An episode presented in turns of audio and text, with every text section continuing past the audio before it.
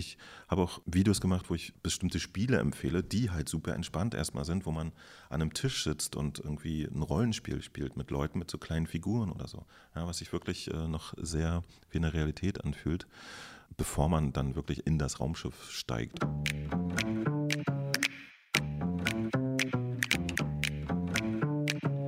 Willkommen zu MIDA, ein Podcast der Hamburger Unternehmensberatung Heikes und Carstens.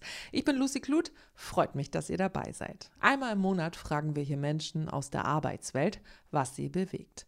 Bei 3D-Animationsgrafiker Kai Tennemann ist das die virtuelle Welt, in die er fast täglich abtaucht mit seiner VR-Brille. Zum Spielen, zum Kreativsein mit Freunden oder auch um Sport zu treiben. Vieles davon dokumentiert er dann auf seinem YouTube-Kanal. Aber VR ist längst kein Freizeitprodukt mehr, sondern bekommt auch immer mehr Aufmerksamkeit von Unternehmen, die VR-Brillen einsetzen für die Produktentwicklung, bei Weiterbildungen oder auf Messen. Auch Arne Heikes ist begeistert von der 360-Grad-Welt und hat intern mit dem Heikes und Carstens Team eine VR-Software für Teamentwicklung ausprobiert. Wie das so war, sich auf einmal als Avatar zu begegnen und welche Chancen Kai und Arne in Virtual Reality sehen, hört ihr jetzt. Viel Spaß mit der Folge. Herzlich willkommen, Kai. Schön, dass du den Weg zu uns ins Loft gefunden hast. Hallo. Hallo. Und äh, schön auch, dass du da bist, Arne. Hallo Lucy.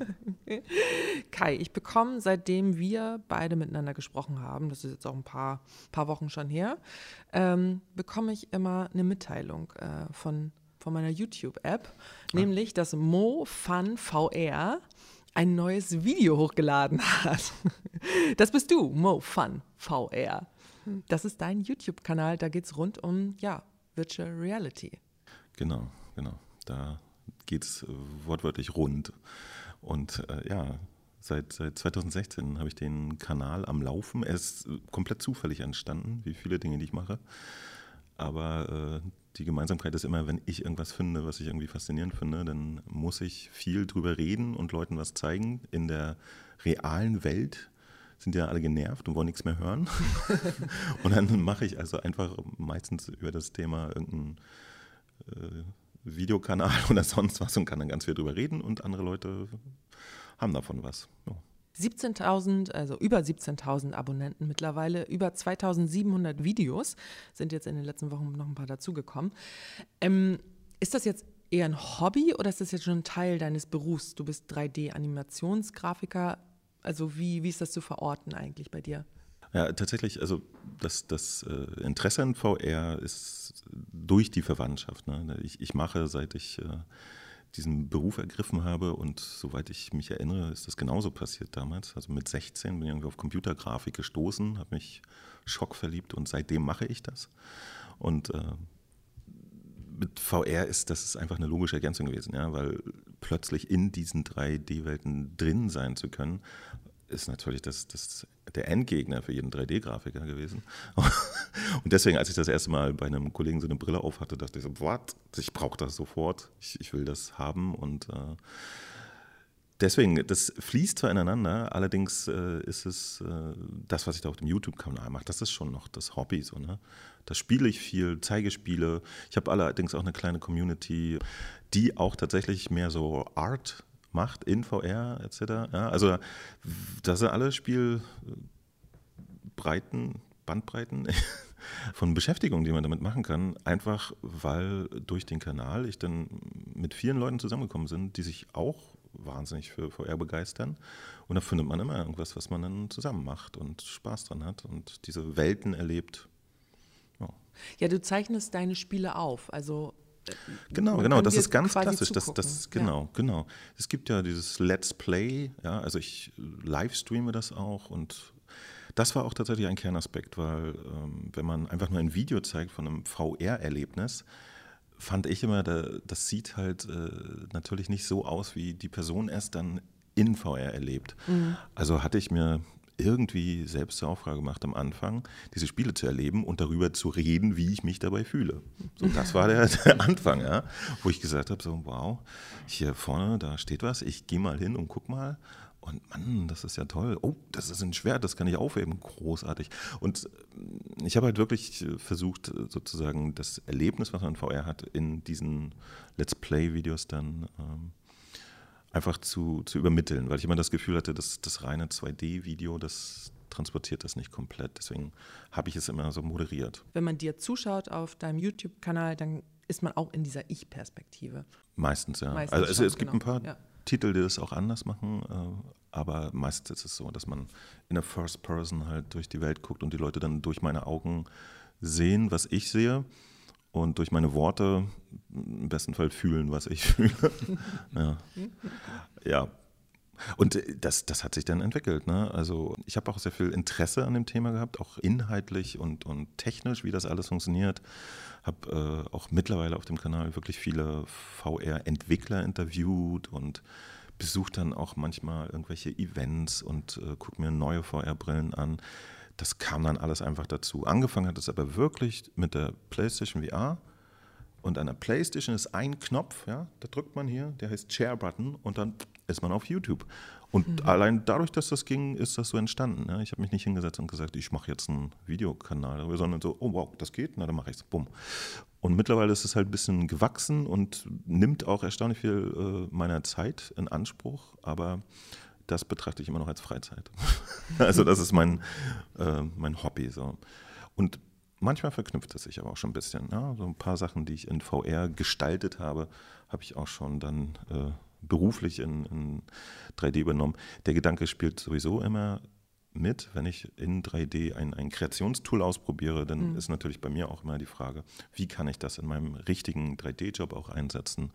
Das arbeitet im Hintergrund immer mit. Wäre es für dich auch eine Option, eine 3D-Welt, also eine für VR zu entwickeln, ein Spiel äh, zu designen? Ist das so ein Traum, den man dann hat? Ja, witzigerweise nicht primär, muss ich sagen. Also äh, tatsächlich ähm, war ich da auch schon mit Leuten im, im Gespräch, die ein Spiel machen wollten und äh, mich gefragt hatten, ob ich Lust hatte, dafür die Gra Grafik zu machen. Das hatte sich dann aber wieder zerschlagen. Ich bin da selber nicht so hinterher, weil ich aber einfach jobmäßig etc. auch gut eingebunden bin. Ja? Und ein komplettes Spiel zu machen, das ist dann wirklich schon etwas Aufwendigeres, mit dem man sich auch gerne Vollzeit beschäftigen sollte.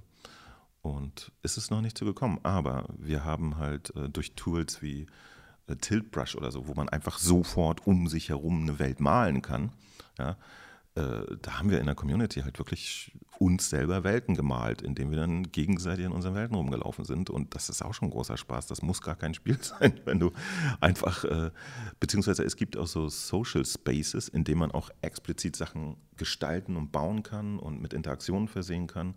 Auch das benutzen wir oft in der Community. Also wir haben schon unsere Welten gebaut, äh, nur nicht im, im ganz klassischen Spielkontext, sondern ja, einfach wie in der realen Welt. Wir, wir haben einen offenen Space, der Möglichkeiten hat, den nutzen wir, treffen uns da, machen Sachen und gestalten Dinge, wenn es einen Grund gibt. Ne? Also zur Pandemie zum Beispiel habe ich meinen Geburtstag in, in VR gefeiert, in einer App, die heißt Rack Room, das ist so ein kleines äh, Metaversum.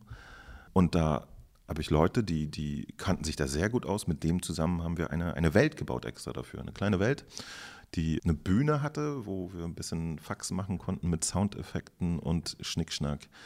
Und äh, ja, da sind die Leute dann hingekommen und wir hatten einen lustigen Abend. das ist so. Du meintest vorhin, für jemanden wie für dich äh, ist VR dann sowas wie der Endgegner. Du arbeitest ja schon so lange in diesem Bereich als 3D-Grafiker, Animationsdesigner. Kannst du das noch mal ein bisschen mehr beschreiben? Also was bedeutet für dich diese VR-Welt? Genau. Mein, mein Job als, als 3D-Artist, also ich habe mich da auch sehr äh, auf eine eher äh, kreative Richtung eingeschossen, auch bei, bei dem Job, wo es dann sehr viel darum geht, sich Sachen auszudenken. Ne? Und ich mache da wirklich die letzten 20 Jahre an sich ja immer 3D-Welten. Ne? Dann gibt es ein Foto davon und dann ist das, keine Ahnung, so eine Style-Idee für irgendein VW oder so. Und dann wird vielleicht mal ein Film draus und so eine Geschichten. So, also ich baue die ganze Zeit diese Welten und gucke sie mir an Monitoren an. Das hat mich auch als 3D-Artist schon immer hart genervt, dass ich nur durch Fensterchen in diese Welt gucken konnte. Also wenn ich am Bildschirm sitze, was arbeite und möchte gerne hinter dem Staubsauger da hinten noch was äh, anbringen, dann muss ich das immer so drehen auf Monitor und kann dann vorne an der Stelle was machen. In VR ist es halt wie eine Realität. Ja? Ich greife mit der Hand rum und kann was drehen. Und ähm, das ist halt eine, eine, große Erweiterung. Es hat mich immer genervt, in, in 2D zu arbeiten, obwohl ich 3D-Welten mache. Also genervt ist übertrieben. Man macht das halt, aber denkt immer, ach, das muss irgendwie besser gehen. Und in VR geht es halt besser. Ja? Ich habe jetzt äh, auch einen Kollegen hier in Hamburg, der, der macht tatsächlich auch öfter mal in VR was für seinen 3D-Job, ist auch ein 3D-Artist. Und der meinte, wenn er Kabel verlegen muss, das macht er immer in VR. Weil wenn ihr ein Kabel so irgendwo verlegt, ja, da mhm. ist man halt ständig so um und hinter Objekten und dann muss man am Bildschirm ununterbrochen die Kamera justieren und rotieren und in VR legst du einfach nur hin, wie, wie, wie man das normalerweise macht. So. Und ja, es ist einfach faszinierend. Also mich hat es voll abgeholt und ich bin sehr begeistert, seitdem ich das entdeckt habe. Anne, wie ist denn dein Bezug eigentlich zu VR? Also ich weiß ja, du hast es ja auch hier bei Heikes und Carstens fürs Unternehmen ausprobiert. Ihr habt da mit einer Software rumgespielt, sage mhm. ich jetzt mal. Aber mal abgesehen davon, dazu kommen wir auch gleich noch, wie nah bist du der Virtual Reality? Also bei, bei uns oder bei mir geht es primär weniger um das Gestalten dieser Welten, das heißt, ich habe überhaupt keine Idee, wie das geht und ich kann das auch nicht. Also ich kann durch diese App Rec Room durchlaufen und Dinge benutzen. Was ich tun müsste, um da etwas Neues zu schaffen, habe ich überhaupt keine Idee. Also für mich geht es ähm, oder für uns geht es eigentlich mehr darum, dass diese VR-Welten, diese 3D-Welten einen Bereich aufmachen, der für uns einfach arbeitstechnisch und privat hm, total Spaß macht. Und ich bin dem Bereich näher gekommen, da ich Kai kennengelernt habe und dann irgendwann den YouTube-Kanal gefunden habe und dachte, ach, das ist doch irgendwie spannend. Und ich bin immer relativ gut darin, Angebot und Nachfrage zusammenzubringen. Und ich denke mir, ja, das ist doch mega cool. Das macht total Spaß. Dann hatte ich selbst mal so eine Brille auf. Jetzt habe ich selbst auch so eine und dachte mir, das können wir doch gut auch bei der Arbeit nutzen. Da kriegen wir doch mit Sicherheit Anwendungsfelder hin, die neben diesen klassischen Anwendungsfeldern, wo VR schon lange ist, wie Onboarding von Ingenieuren, wie kann ein Motor äh, auseinandergenommen werden, reinzoomen, also so technische Arbeitskontexte gibt es da viel. Da dachte ich, da gibt es auch sicher was, was wir nutzen können. Und deine Affinität überhaupt zum Spielen, weil VR wird meistens für Spiele genutzt. Mhm. Hast du da auch eine Affinität zu? Ja, doch. Also ich äh, spiele seit ich Computer habe irgendwelche Online-Games.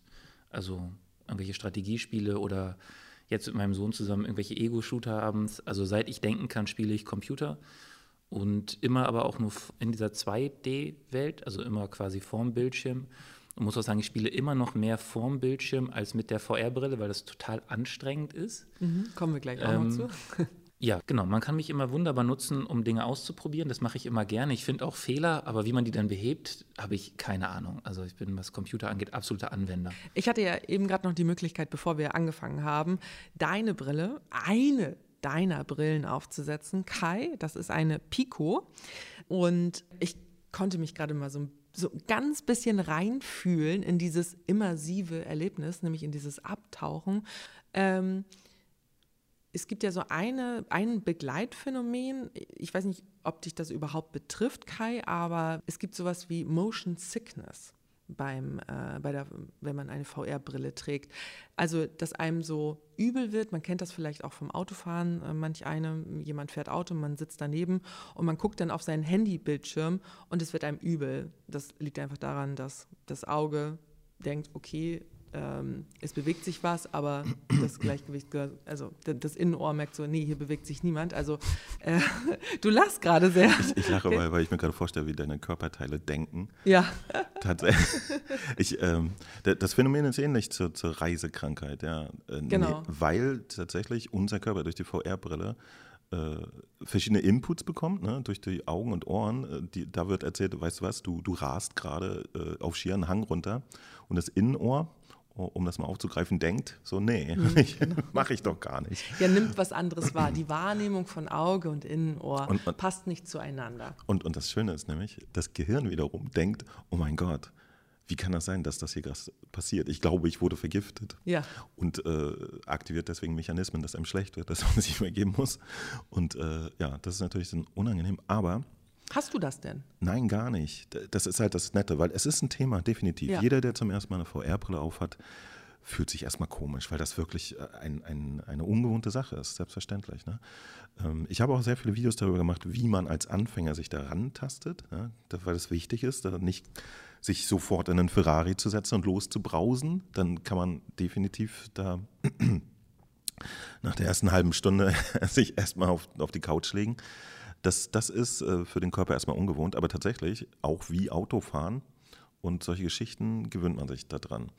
Ich habe tatsächlich auch in meiner Community etc. Drüber hinaus komme ich natürlich nicht. Ja? Also ich erreiche jetzt nicht viele Menschen, die sich nicht für Feuer interessieren, aber da habe ich auch wirklich öfters schon Umfragen gemacht, um da mal einen Überblick zu bekommen. Mhm.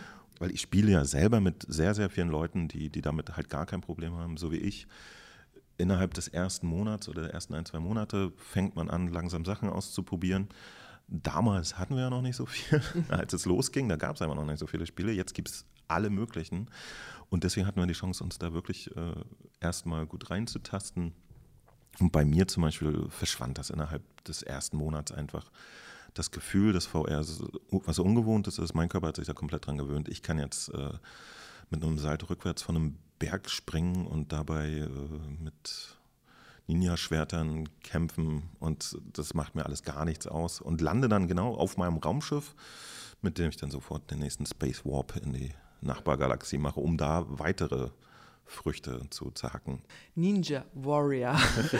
und äh, ja, oder, oder ganz gewöhnliche Sachen. Auch tatsächlich einfach, äh, ich, ich finde VR zum Beispiel ist äh, für viele Sim-Racer eine interessante Geschichte weil man halt plötzlich wirklich im Auto sitzt und sich umgucken kann und im Rückspiel sehen kann, wie viel Meter der, der hinter einem noch weg ist und so. Und alles, wo der Körper künstlich durch diese Welten bewegt wird, ist halt erstmal ungewohnt. Ne? Und da, das ist eine Phase. Ich kenne nur ganz, ganz wenige Leute, die das nicht loswerden. Das gibt es aber definitiv auch. Das ist dann blöd.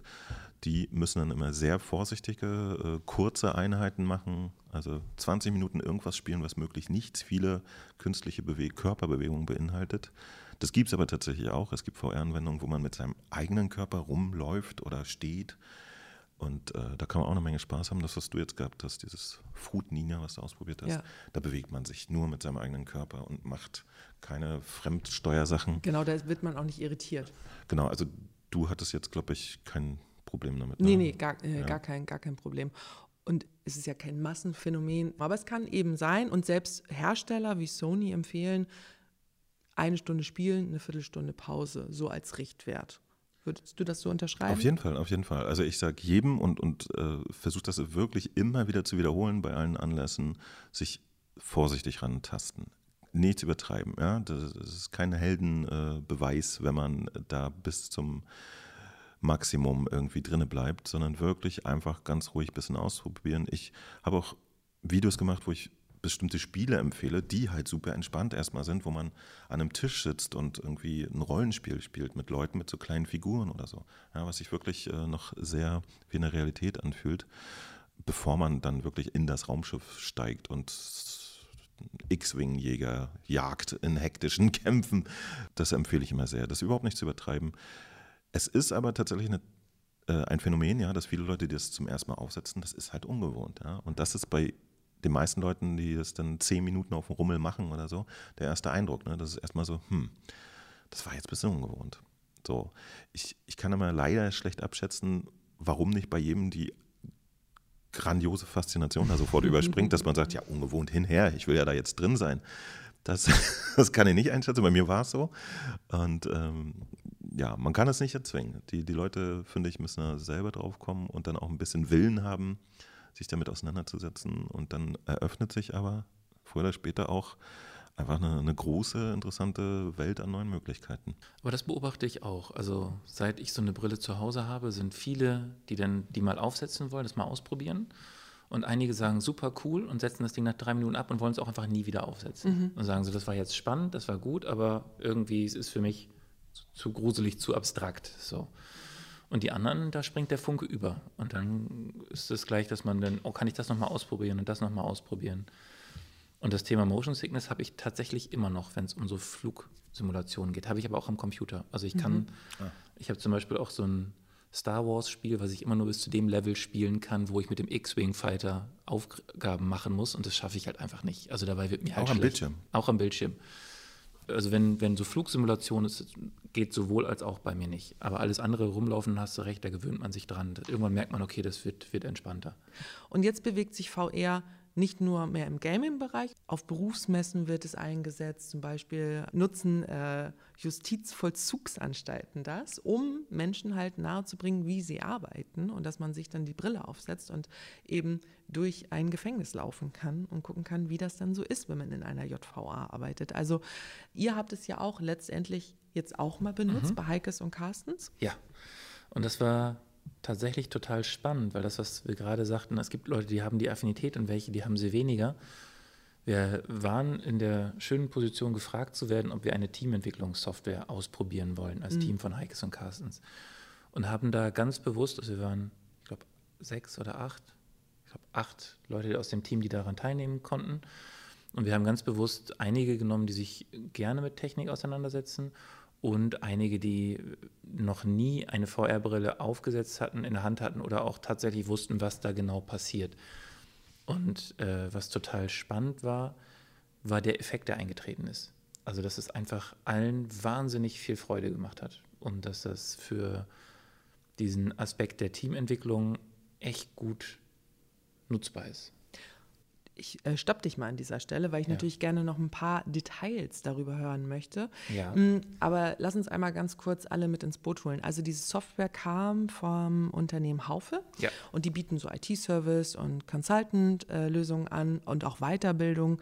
Ähm, und für das Projekt verantwortlich war Sebastian Thumer. Mit dem konnte ich jetzt für diese Folge auch sprechen und er hat mir erstmal erklärt, warum sie überhaupt so eine VR-Welt gebaut haben wir haben uns mit einer Frage mal auseinandergesetzt und das ist in, durch Corona ist eines passiert, die Arbeitswelt hat sich verändert, das heißt die Art und Weise, wie Menschen miteinander zusammenarbeiten, insbesondere im räumlichen Kontext.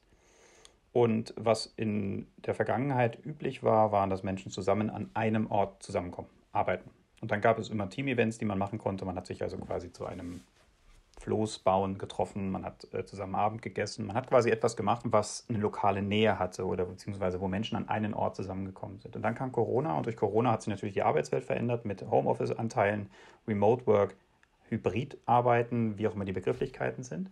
Das heißt, Menschen arbeiten gar nicht mehr immer an einem Ort zusammen.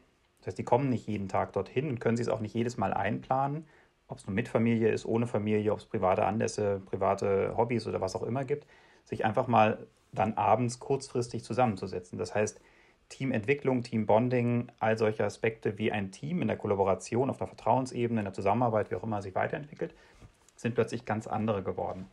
Und ich habe mich auch immer mit einer Frage auseinandergesetzt, wie weit so eine Technologie wie Virtual Reality eben helfen kann. Helfen kann, um eine Brücke darzustellen, quasi wie ein Brückenelement, eine Brückentechnologie. Hast du, Kai, ganz kurz mal, hast du eigentlich durch die Pandemie und dadurch, dass dann viele halt zu Hause waren und dann eben auch mehr Menschen im Homeoffice gearbeitet haben, hast du irgendwie gemerkt, auch bei den Userzahlen vielleicht, dass sich mehr Menschen dann auch mit VR auseinandergesetzt haben? Ich, ich habe das jetzt nicht so, so direkt beobachtet. Ich habe ähm, aus verschiedenen Aspekten meines Lebens, also tatsächlich auch beruflich, da gemerkt, dass, dass die äh, Anfragen kamen in der Richtung, so wir müssen hier Alternativen zum persönlichen äh, Treffen schaffen. Ja, gerade weil viele Messen auch ausgefallen sind, sind Leute mit Konzepten durch die Gegend gelaufen, wo sie die irgendwie dann online stattfinden lassen wollten und mussten ja, wo ich auch als Gestalter gefragt wurde, irgendwie, ob ich so, sowas äh, ausstaffieren kann, mag. Für, für mich ist es aber äh, mit meiner existierenden Community, habe ich gemerkt, dass plötzlich alle zu Hause waren, sehr viel Zeit hatten und wir dann aber auch damit was angefangen haben. Ja, ja wir haben echt, wie gesagt, so angefangen, äh, uns kreativ zu beschäftigen, was auch wahnsinnig Spaß gemacht hat. Das erste Jahr, das war großartig weil das auch einfach Leute aus der Community waren, die in allen Berufszweigen unterwegs sind, ja. Und die haben dann plötzlich angefangen, äh, in VR zu malen mit mir, mit mir und uns zusammen. Und äh, ich habe mir dann diese, diese Welten immer angeguckt und ein Video wiederum für den Kanal drüber gemacht. Und das war einfach großartig, weil vieles war halt auch sehr naiv, aber da waren wunderbare Ideen bei. Und äh, wir haben uns echt einfach da das Beste draus gemacht aus der Situation und noch tiefer in VR gestürzt, als die Zeit zu Nicht-Pandemie-Zeiten zuließ bisher. So, das war tatsächlich toll. Ich habe jetzt aber keinen großen äh, Run oder so auf VR mhm. mhm. in dem Sinn mhm. bemerkt, muss ich mhm. sagen. Mhm. Also es ist auch schwierig, äh, es kommen ja immer wieder dann in gewissen Abständen neue VR-Brillen raus. Ich glaube, 2019 kam die Meta Quest 2 raus und die hat auch wieder einen großen Hype gehabt, ja. Mhm. Die, die, die hat sich bestimmt in der Pandemie gut verkauft, weil die Leute da einfach aber auch Zeit hatten, um sowas mal auszuprobieren. Ich weiß gar nicht, ob es so sehr ist, dass sie sagen, oh, ich muss jetzt VR. Mhm. so, was geht noch? Mhm. Auch VR ist eine Sache, die man angucken kann. Eher so die Richtung. Mhm, ja. Genau, jetzt haben wir gerade Sebastian gehört. Ähm, man muss dazu sagen, Haufe hat eine Grundlage schon vorher entwickelt, nämlich ein Tool, das äh, heißt Teampact.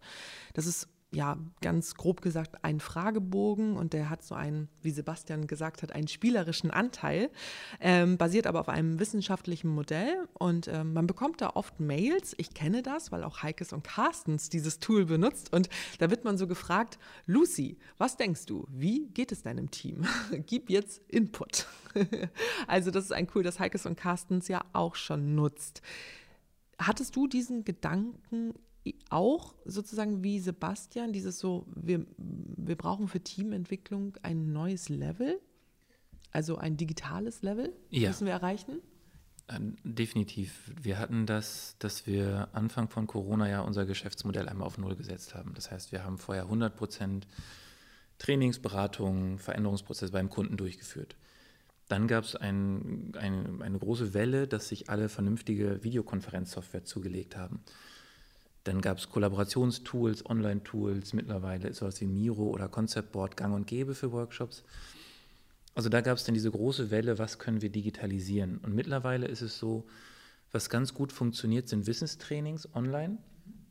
Das wird auch nicht viel zurückgehen. Das heißt, alles, wenn es darum geht, so Kommunikations-Basic-Grundlagen oder Projektmanagement-Grundlagen und solche Sachen. Also alles, wo es um viel Wissensvermittlung geht. Das kann man sehr gut über digitale Workshops und Formate abbilden.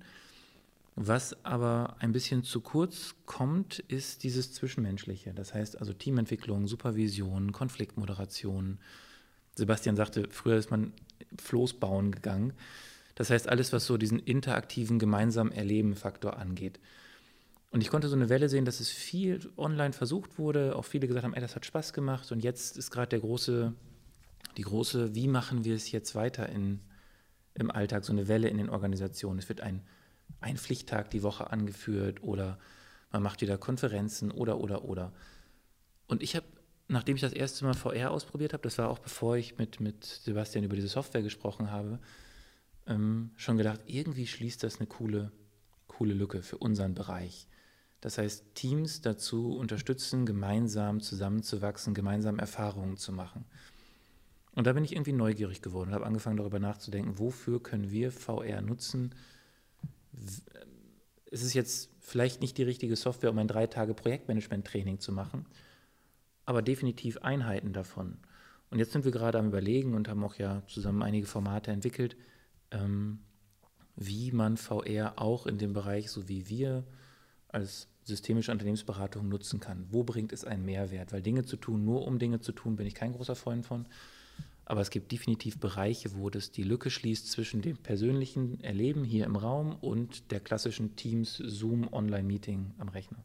Wie lange hattet ihr die, äh, die Brillen überhaupt? Beziehungsweise wie lange konntet ihr die Software nutzen? Wie oft habt ihr das genutzt? Mm, wir haben die zugeschickt bekommen mit auch so einem Tutorial, dass man sich mal alleine ein, zwei Stunden hinsetzt, damit man nicht die Brille aufsetzt und vollkommen lost ist, sondern es gab so Tutorials, die wir machen sollten und Sachen, die wir ausprobieren sollten. Und Fruit Ninja war ja auch installiert, sodass man schon mal eine Runde ausprobieren konnte. Ganz kurz, Fruit Ninja, wir sagen das jetzt hier so. Fruit Ninja ist ein Spiel, das ich ja auch vorhin gespielt habe. Also da, ähm, ja, man muss im wahrsten Sinne des Wortes hängen Früchte in der Luft und man ist wie ein Ninja und hat zwei Schwerter und äh, damit kann man dann die Früchte ähm, ja, zerstören und bekommt halt dementsprechend Punkte. Ja, genau. Ich glaube, das war irgendwann mal ein sehr, sehr beliebtes Handyspiel, wo man mit dem Finger über den Bildschirm wischte und irgendwelche. und es hat auch seinen Weg in die 3D-Welt gefunden. Auf jeden Fall, das war so die Vorbereitung. Dann hatte ich ein Briefing und bin mit jemandem von Haufe einmal diesen Prozess, diese Software, man durchläuft als Team sozusagen Aufträge, die man erfüllt. Da das noch eine Beta-Software war, sind wir das einmal zusammen durchgegangen, dass ich halt wusste, wo könnten Bugs sein, wo könnte das haken, wie können wir, wenn das nicht funktioniert, weiterlaufen, dass so der Prozess funktioniert. Das haben wir den Abend vorher gemacht und dann haben wir uns zu einem vereinbarten Zeitpunkt alle äh, getroffen und sind erstmal in so einer Welt gelandet, wie du sie auch kanntest gerade da, in so einer Raumschiffwelt und man Äh, ist, ich glaube, man war in so einer Wüste, in so einem futuristisch eingerichteten Park, sah so ein bisschen aus wie so ein Festivalgelände. Kann da ein bisschen Sachen ausprobieren und dann konnten, wenn alle da waren, konnte man gemeinsam die Experience starten. Und das waren dann einfache Puzzle, also Sachen, die nur zu lösen waren, wenn man als Team zusammenarbeitet, ähm, die unterschiedlich gut funktioniert haben, aber die total Spaß gemacht haben. Und am Ende, wenn wir das dann geschafft haben, dann sind wir von dem Raumschiff wieder zurückgebeamt worden und hatten dann noch so eine Workshop-Einheit. Das heißt, wir konnten was auf dem Whiteboard äh, schreiben, Post-its kleben. Und was halt total schön war, ist die Leichtigkeit, die das mitbringt. Also ich musste zum Beispiel einmal zur Tür, weil Amazon ein Paket gebracht hat und habe meine Brille auf den Boden gelegt. Und auf einmal höre ich alle lachen, weil mein, weil mein Avatar auf dem Boden lag und die Hände irgendwie so, die Controller daneben lagen und alle gesagt haben, was macht er denn? Oder Birte bei uns aus dem Team war irgendwann müde und hat sich einfach hingesetzt und war natürlich kleiner in ihrem Avatar als alle anderen. Und alle haben zu ihr runtergeguckt und sie hoch. und dann lagen da so Spielpistolen rum, mit denen man Seifenblasen machen konnte. Und immer wenn jemand zu lange geredet hat, hat jemand die Pistole ins Gesicht gehalten, da war Seifenblasen davor gemacht und so. Das heißt, es hatte auch einfach ein, ein total lustiges, spielerisches Miteinander, was du so in einer, egal wie gut animierten Videokonferenz nicht hinbekommst. Hm. Das heißt also, es hat, es waren am, am Ende auch alle so, oh, können wir das nicht nochmal machen oder ist es schon vorbei oder müssen wir die Brillen jetzt zurückgeben? Also ich habe halt einfach gemerkt, dass das bei mir im Team, auch bei denen, die vorher noch nie in so einer Welt waren, total Lust gemacht hat, als Team weitere von diesen Aufgaben zu lösen. Hey, lass uns doch mehr Dinge machen oder können wir das nochmal machen?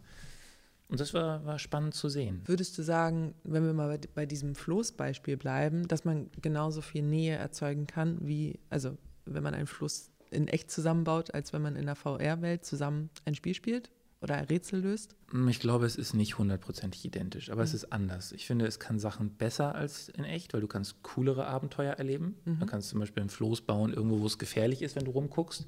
Das kannst du in echt ja nicht, da musst du ja irgendwelche Auflagen erfüllen. Es bringt ein bisschen Abstand zur ganzen Geschichte. Das heißt, du fühlst dich ein bisschen sicherer vielleicht in deinem Team. Und ähm, diese neuen Brillen, die jetzt rauskommen, sind auch in der Lage, deine Mimik und Gestik zu erkennen. Das heißt, dein Avatar ist nicht mehr so eine dicke Birne, die da irgendwie rumläuft mit einem Hut drauf, sondern es werden schon tatsächlich richtige Figuren, die sich auch so verhalten, wie du dich verhältst. Das heißt also, ich glaube, ein persönliches Zusammenkommen im Gespräch, den anderen, zu, also sich bei einer Konferenz mal zusammenzusetzen, das bringt schon noch eine andere Nähe. Aber es hat Vorteile, von denen ich nicht gedacht hätte, dass sie so gut sind. Also, dass, dass, man, dass es so viel Leichtigkeit, dass es so viel Freude, dass es so viel Spaß miteinander bringt, dass es so gut funktioniert, dass es ähm, Bereiche aufmacht. Also, wir standen da auch vor einem Whiteboard und haben Ideen gesammelt. Und das ist halt lustiger, wenn man die dann daran pinnt und nimmt die Ergebnisse vom anderen und pinnt die woanders ran und man nimmt sie halt mit, mit seiner mit seinem Controller und bewegt sie woanders hin, als wenn man wieder diese Maus auf so einem Miro-Board hin und her schiebt. Mm, und das heißt also auch so dieser Workshop-Charakter und dieses gemeinsame Sprechen hat viel besser geklappt, als ich gedacht habe. Es hat auch jeder die Kopfhörer direkt am Ohr und vernünftige Mikrofone. Also es war wirklich nahezu problemlos auch in der Zusammenarbeit. Ich möchte noch einmal Sebastian hören. Ähm, der hat auch ganz viel erzählt, von dem du jetzt gerade ah, erzählt okay. hast. Verdammt. Ich habe eigentlich fünf O-Töne vorbereitet, aber es ist gar nicht so schlimm. Aber ich habe noch einen, da erklärt er mal, ja, wie er so die Zukunft äh, von VR in kleinen und mittelständischen Unternehmen einschätzt. Ja, sehe ich, aber die technische Hürde ist groß. Der Markt ist da, weil es das Bedürfnis gibt, Erfahrungen oder Lernen anders zu gestalten. Es gibt gerade einen recht großen, eine große Dynamik in dem EdTech, also Educational Tech, ähm, Technology-Umfeld, wo vieles an neuen Lernlösungen rauskommt, also Lernstrecken, ähm, E-Learning-Möglichkeiten, die über Microlearnings, Makrolearnings, über kleine, ähm, über kleine Nuggets funktionieren, über Video, über, über auch mittlerweile künstliche Intelligenz, die quasi ähm, dir gegenüber auf dem Bildschirm einen Avatar abspielt, wodurch du Dialoge im Vertrieb oder sowas erlernen kannst, üben kannst, erproben kannst. Alles im geschlossenen Raum, zu Hause oder im Zug oder im Auto, wo immer man sitzt. Das heißt, da tut sich recht viel. Und äh, wenn man aber mit Unternehmen spricht, sagen sie halt, E-Learnings sind nicht so, so effektiv. Das heißt, die Idee ist immer zauberhaft, aber die Mitarbeiter lernen selten am Bildschirm. Das ist quasi einfach keine, du hast keine richtig krassen positiven Erfahrungen dabei. Und das ist eben etwas, was sehr gezielt bei den Lernerfahrungen auf, ähm, auf Inhalte, Fähigkeiten, Kompetenzen oder sowas abzielt Und das, was Unternehmen suchen, sind eben Dinge, wo Menschen was erfahren können, was erleben können. Und deswegen glaube ich, dass die Technologie Virtual Reality in der Zukunft in Unternehmen also genutzt werden kann. Ich glaube, dass heute die technische Hürde noch erklommen werden muss. Da sind wir noch nicht so weit. Aber wenn ein paar große Spieler mit in diesen Markt reingehen, wie zum Beispiel auch Apple reinkommen wird, wovon wir im Sommer jetzt ausgehen, dann wird es eine Rolle spielen. Dann haben wir eine bestimmte technische Reife, die es Menschen ermöglicht, die vielleicht nicht so affin dazu sind, es zu nutzen. Und dann werden kleinere Unternehmen, mittelständische Unternehmen es durchaus einsetzen können. Der Anwendungsfall, der wird spezifisch oder der wird unterschiedlich sein. Also man kann es sowohl lernen als auch in Teamentwicklung oder sowas betrachten. An dieser Stelle nochmal vielen Dank an Sebastian Thuma, der sich die Zeit genommen hat, mit mir ein bisschen über VR zu sprechen und mir auch ganz viel Inspiration für dieses Gespräch gegeben hat. Kai, was denkst du, wenn du das so hörst? Also du bist für mich so ein Ur- VR-Typ, so einer, der eben von dieser Gaming-Seite kommt. Äh, ja, was sind so deine Gedanken dazu, dass sich auch in der Geschäftswelt VR immer mehr breit macht? Also tatsächlich äh, bin ich auch nicht so ein Urtyp, sondern das, das ganze Ding ging ja schon so im Underground äh, 2014 los. Ne? So, da haben die ersten Leute schon angefangen mit den ersten Oculus. Äh, Entwicklungskits darum zu machen. War jetzt eher auf deine ja. ganze Expertise so. als auch ähm, so. in der Grafik- und Designszene okay, okay, gemeint. Ja. Aber, aber äh, ich bin sozusagen dabei, seit, seit es äh, konsumfähig wieder geworden ist, 2016. Mhm. Und ähm, mir und ich kriege auch sehr, sehr viel Feedback von Leuten, ja, weil ich auch am Anfang sagte, ja, setz mal auf, mach mal, so, mach mal, setz mal auf, guck mal rein, die alle fasziniert waren, aber auch, äh, ja, äh, dann entsprechendes Feedback geben, so, oh, das ist mir aber zu umständlich oder äh, was ich tatsächlich auch oft erlebe, ist, dass Leute, die sehr game-affin sind, sehr gerne spielen, da aber auch sehr, sehr ihre Rituale haben. Ja? Die sitzen auf der Couch und dann gibt es eine Runde FIFA oder sonst was und die wollen auch maximal dann nur den Daumen bewegen zum Spielen. Äh, auch da hat mich VR voll gecatcht, ja, weil ich habe mich jetzt auch angenervt, auf dem Sofa zu sitzen, auf dem Fernseher was zu spielen. Ich bin da mal eingeschlafen. und und äh, ich, ich liebe es auch in VR, dass, ja, wenn, wenn man da als Ninja Früchte zerhacken muss, dass man das wirklich selber machen muss. Ja, man muss wirklich mit dem Schwert rumhauen. Äh, es ist das, auch anstrengend. Das ist jetzt, ja, nee, das ist sogar gut, weil ich habe viele, viele Spiele, die ich spiele, die, die ich explizit als, als kleines Workout benutze. Ja?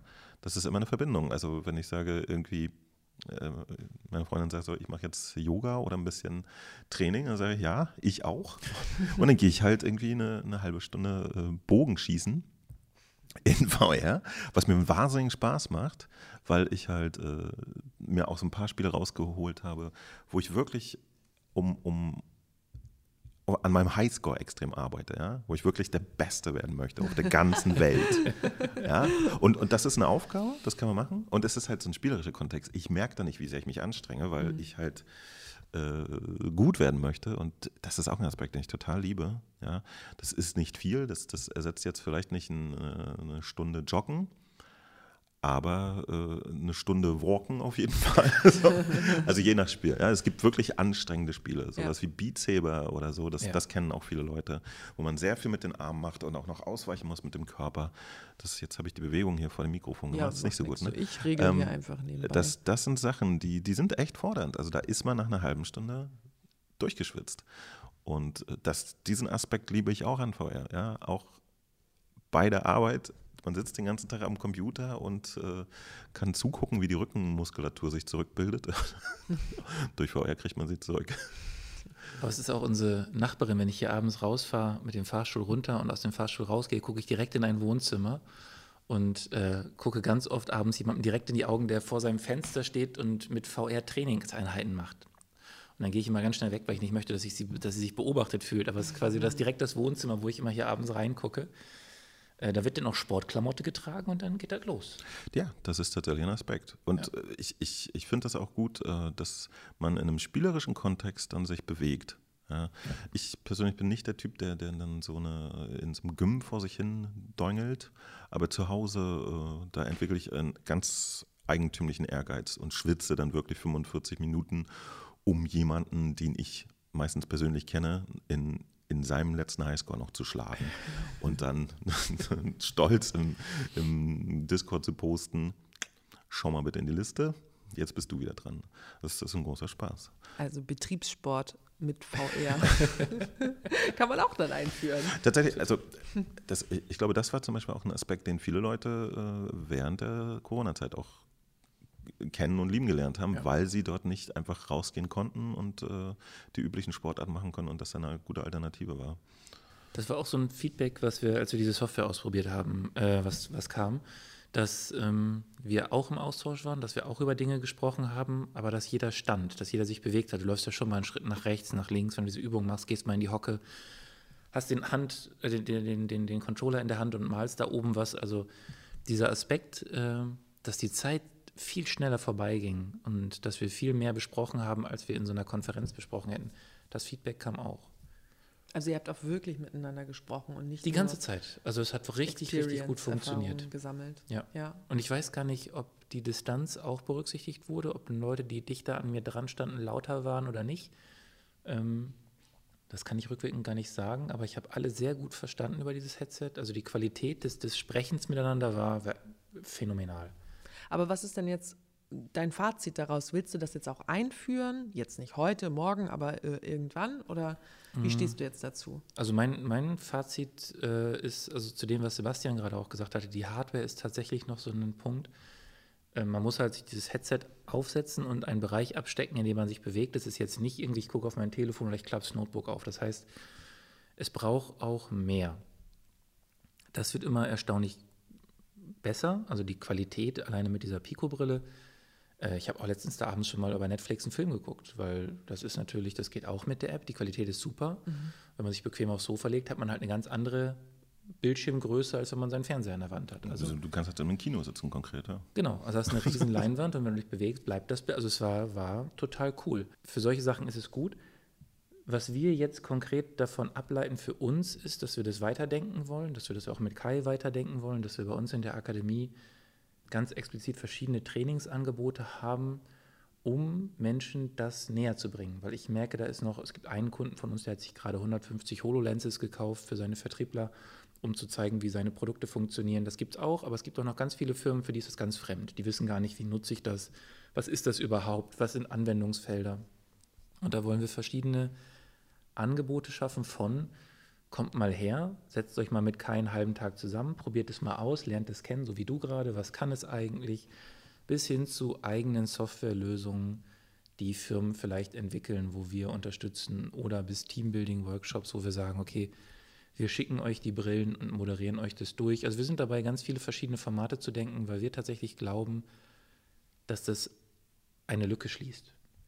Also dass es zwischen dieser reinen Arbeit am Bildschirm und der Präsenz durchaus auch zum jetzigen Zeitpunkt mit der jetzt vorhandenen Technik einen Anwendungsbereich gibt, der, der für Firmen total nützlich ist. Und irgendwann treffen wir uns dann alle im Metaversum, diese virtuelle Welt.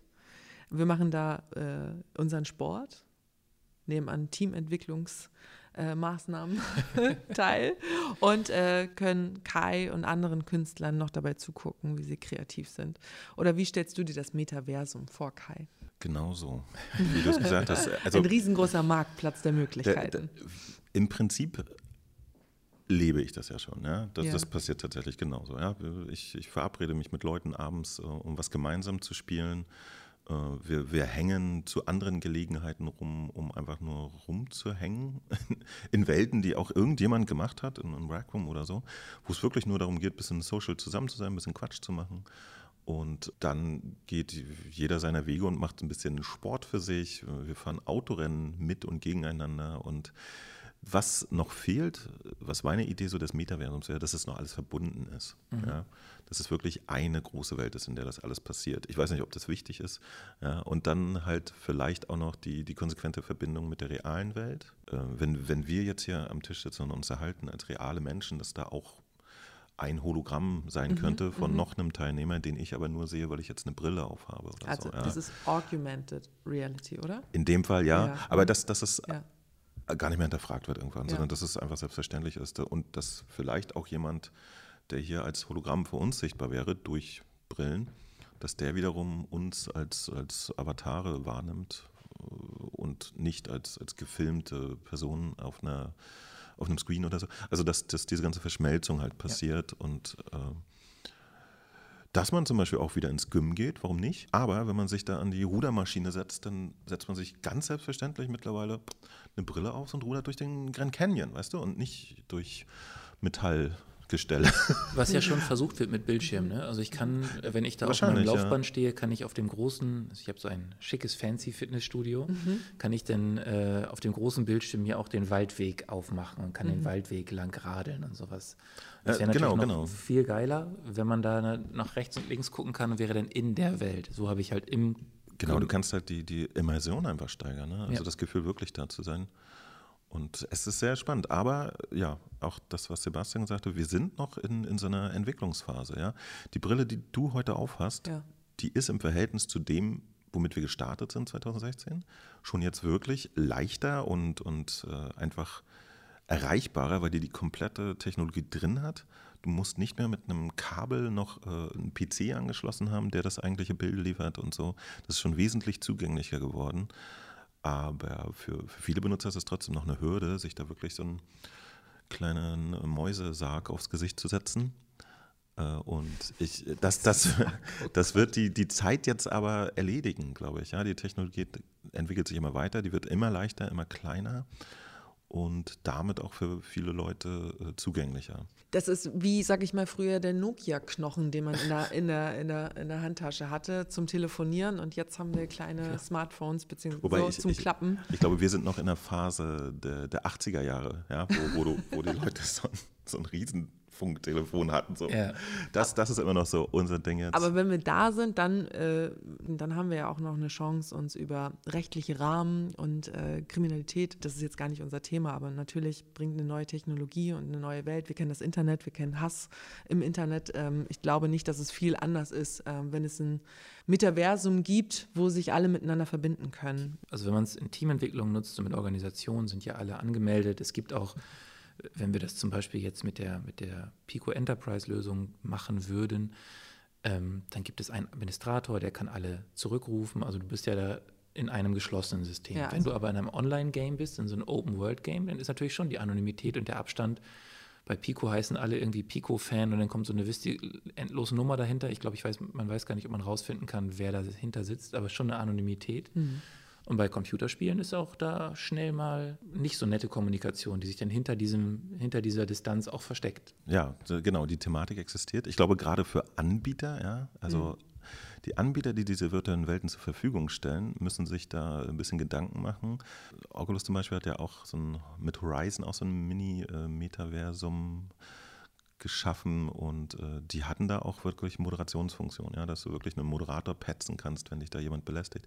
In der Praxis ist aber das Nette bei diesen virtuellen Welten, wenn mich jemand irgendwie nervt, dann mute ich den zuerst, ja, dann höre ich gar nicht mehr, was der sagt. Ähm, in vielen Apps, die ich kenne, gibt es Einstellungen, dass man sagen kann, du, wenn jemand mir in, in meinen Space reinkommt, dann wird der automatisch unsichtbar und so. Das gibt es alles. Cool. Also okay. ja, auf jeden Fall. Also das, ja.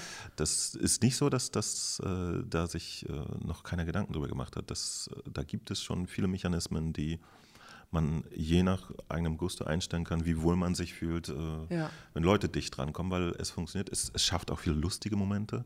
Ja? Also ich habe immer beobachtet, dass, dass Leute in VR wirklich nochmal so ein bisschen äh, Kindergarten-Feeling durchleben, weil einfach plötzlich so viel Quatsch möglich ist. Irgendjemand schmeißt immer irgendwas durch die Gegend. Genau, genau. Wir sitzen hier am Tisch und keiner von uns würde mehr auf die Idee kommen, äh, ein Glas zu nehmen und den anderen das Wasser über den Kopf auszugießen. Ja weil man weiß, dass es irgendwie unhöflich und unangenehm ist. In VR ist es halt vollkommen lustig, ja. weil man weiß, dem, dem anderen passiert nichts und keiner, keiner kommt umhin, das einmal auszuprobieren. Das ist ja. wirklich immer so. Wenn da irgendwo eine Seifenblasenpistole liegt, dann wird die benutzt, bis, genau. bis es einen zum Hals raushängt. Das ist doch ein schönes Bild. Äh, damit würde ich gerne abschließen. Lieber Kai, schönen Dank, dass du dir die Zeit genommen hast. Sehr gerne. Sehr, sehr gerne. Und danke, danke dass ich eingeladen wurde. Sehr, sehr gern. Und äh, vielen Dank auch an dich, Arne. Und danke dir, Lucy. Das war Mida. Schön, dass ihr dabei wart. Und wenn es euch gefallen hat, dann hinterlasst uns doch mal einen positiven Kommentar oder gibt uns einen Stern auf den gängigen Podcast-Plattformen. Wir möchten natürlich gerne noch mehr Menschen mit unserem Podcast erreichen und das wäre total hilfreich. Und alle Infos zu den Seminaren mit Kai rund um VR findet ihr unter heikes-carstens.de. Ich bin Lucy Kluth. Bis zum nächsten Mal.